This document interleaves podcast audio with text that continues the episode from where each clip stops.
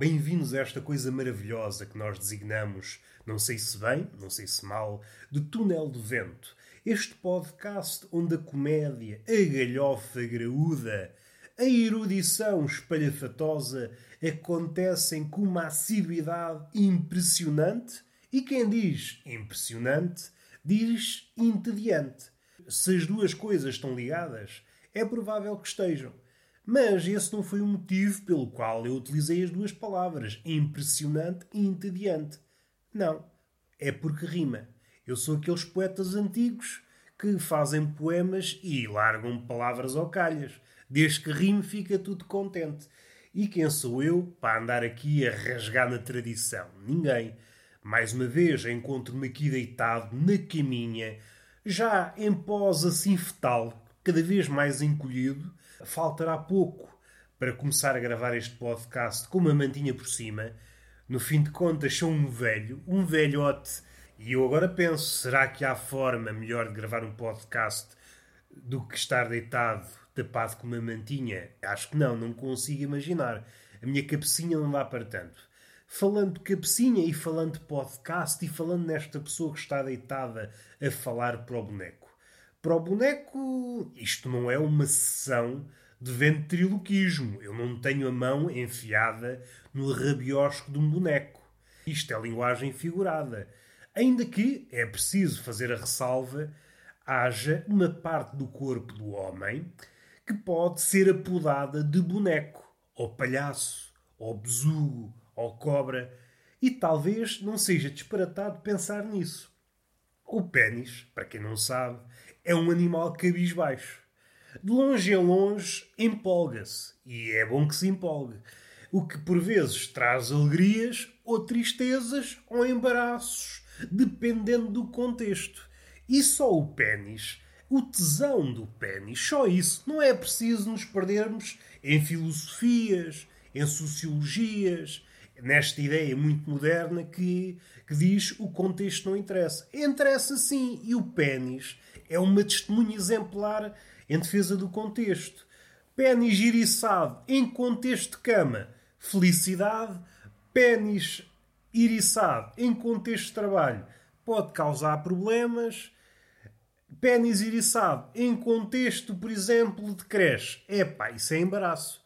Porque imaginem, educadora de infância que tem um corpo avantajado em matéria de delícias, está um corpo bem apetrechado para aquele campeonato da folia, que é como quem diz o sexo.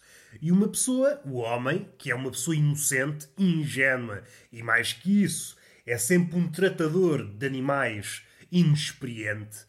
Há uma relação de dono animal entre o homem e o seu pênis mas nunca é uma relação totalmente consumada, nunca a cobra está totalmente domesticada, e há situações em que não há problema nenhum, outros até que é preferível que ela se irice, que tome iniciativa. Nessa situação em que está rodeado de crianças e é, como é que eu ia dizer, enfeitiçado por umas carnes, alto lá com elas, da educadora de infância, o pênis não pode dar o ar da sua graça. Está totalmente deslocado. Assim sendo, o pênis, sem precisar dizer uma palavra, desmascara essa ideia contemporânea que o contexto é uma farsa. Não é necessário, não existe ou não tem importância. Não, tem importância. Só para verem que o pênis não é só folia, não é só tristeza. Também nos ajuda em questões filosóficas, prementes e atuais. Mas vamos tocar outra vez no pênis, salvo seja, que nós não queremos acordá-lo. É a nossa bela adormecida. Bela, bom, há falta de melhor termo. E aqui podíamos perder-nos. Gostamos tanto do relativismo atual. O que é que é o bom? O que é que é o mau? O que é que é o melhor? O que é que é o pouco? O que é que é o muito? Quando vejo pessoas enverdar para esse tipo de perguntas, dá-me vontade de dar três pinotes e dar um salto para dentro de um poço. É quando uma discussão chega a um ponto que, para uma pessoa minimamente capaz de me percebe este pessoal não quer discutir, este pessoal não sabe nada de nada.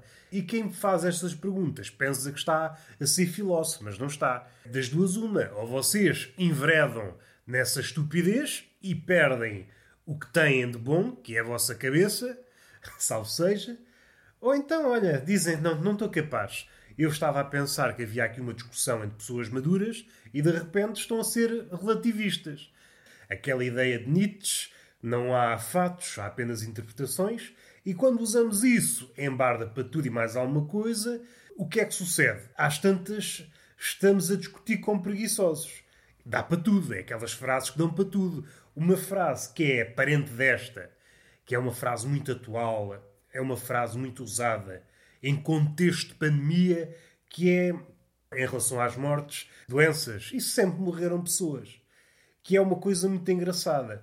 Em caixas de comentários não provoca assim grande coisa, só fúrias, indignações, enfim, pessoas que têm tempo. Tenho aqui meia hora, o que é que vou fazer? Vou indignar-me contra este palhaço.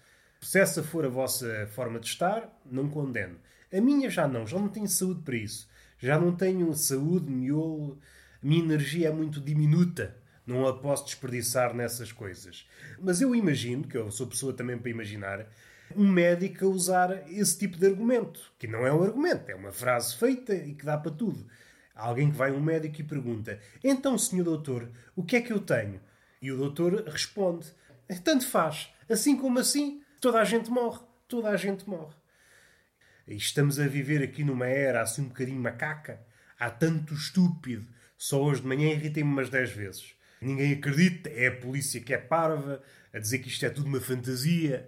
Dá vontade de comprar 5 quilos de rissóis e começar a dispará-los para as bochechas das pessoas. Porque eu não sou uma pessoa de mal, eu não sou uma pessoa bélica. Eu vou mandando rissóis para as pessoas que só dizem bacuradas e pode ser que mate alguma de enfarte. Se matar, será que isso faz de mim um assassino? Eu sou uma pessoa de bem, estou a tentar matar a fome das pessoas estúpidas com rissóis, de leitão ou de camarão. Se elas morrem com infarto por consequência disso, isso já não cabe a mim. Morreram, sim senhor, nada a dizer, mas ao menos morreram com barriga cheia. Nem vou por aí que é para não recordar a chatice e às tantas chatei-me outra vez e agora já me perdi. Estava a falar de outras coisas. Ah, estava a falar do pênis, que é uma criatura que merece todo o nosso respeito. E a respeito dos nomes que nós lhe damos, eu parece-me que esta questão do, do estar cabisbaixo tem uma razão de ser. Nós, nós, sociedade, nós, homens, damos estas alcunhas e nunca quisemos saber o parecer do pênis.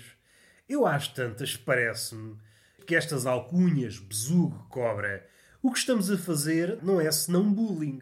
Isso explica o estado cabisbaixo do pênis. Não é período refratário, não é, não senhor. É que ele não aguenta essa chuva de impropérios. O pênis só quer ser chamado de pênis. Ou volta e meia caralho. Agora, besugo, cobra zarolha. Então, mas isso faz. Isso faz à pilinha. Não se faz à pilinha. Não, é por isso que ele está sempre cabisbaixo. E vá lá que o mundo lhe oferece razões para sorrir, que no seu caso, espetar. Fica eriçado de entusiasmo. Mas é um entusiasmo de pessoa deprimida. A pessoa deprimida, aquela que não tem aquela depressão funda, que não consegue sair de lá. Aquela pessoa que está no interior do nevoeiro. De vez em quando aparece uma luz. E é assim é o pênis. Está cabisbaixo, de repente vê uma luz, que neste caso é um par de tetas, iriça-se, pensa, ui, a felicidade. Alguém diz, olha, a cobra zarolha está espetada. Ele murcha, como se fosse uma rosa a despedir-se da primavera. E é triste. É esta relação que não está bem trabalhada. E não seria descabido ir ao psicólogo e dizer-lhe: Tenho aqui uma relação que gostava de ver trabalhada. Então diga-me lá, diz o psicólogo, gostava de ter uma relação mais madura com o meu pênis. Era só isto. Íamos embora. Íamos embora. Só para o psicólogo ficar com esta na cabeça. A matar. Falámos apenas de um pênis e não chega. Não chega. Precisamos mais assuntos. Não precisamos. Um pênis é suficiente para fazer um episódio. Só faltava. E agora há de haver alguém, as mulheres. Então, este podcast era tão inclusivo no início, falavas tanta coisa, falavas de pilas, falavas de cus, falavas de mamas, falavas de vaginas, falavas tudo e mais alguma coisa. E agora apareço aqui, diz uma mulher, apareço aqui e só falas de caralhos. Mas isso tem alguma coisa, mas isso, isso tem algum assunto. E diz a mulher que, por acaso, é apreciadora de pênis. Eu percebo, eu percebo e até agradeço a sugestão. Fica aqui apontado para uma próxima vez. Mas também acho que o pênis deve também ter uns minutos, neste caso minutos de podcast, para estar isolado, para estar a pensar na sua vida, fazer coisas que só interessam a ele. O pênis, às tantas, sente-se um boneco nas mãos da cona, nas mãos do entusiasmo. Tu só me usas, diz o pênis, ou é para a punheta, ou é para o sexo. Este tesão que eu desperdiço, às vezes iriço-me, Roberto, vai haver fandango? E eu digo que sim, e às tantas não acontece. É uma relação que está cheia de espinhos. Traí a confiança do pênis. Percebo? Mas é assim. Não está nas minhas mãos que uma situação minimamente favorável descambe em rituais de fudanga. E eu percebo que depois o, o pênis fique ressentido. Iriça-se, pensando: olha, agora vou trabalhar. Às tantas, olha, não, isto agora, novas medidas da DGS, hoje não há trabalho para ninguém. E então murcha, fica deprimido. E vocês sabem, um pênis deprimido pode ser um problema. E foi o podcast possível. Pênis, pênis, pênis. Enfim, há coisas mais tristes, há coisas mais alegres. Foi apenas um pênis. Um pênis cabisbaixo que está ressentido, sente-se enganado. Este é um pênis que define todo o homem.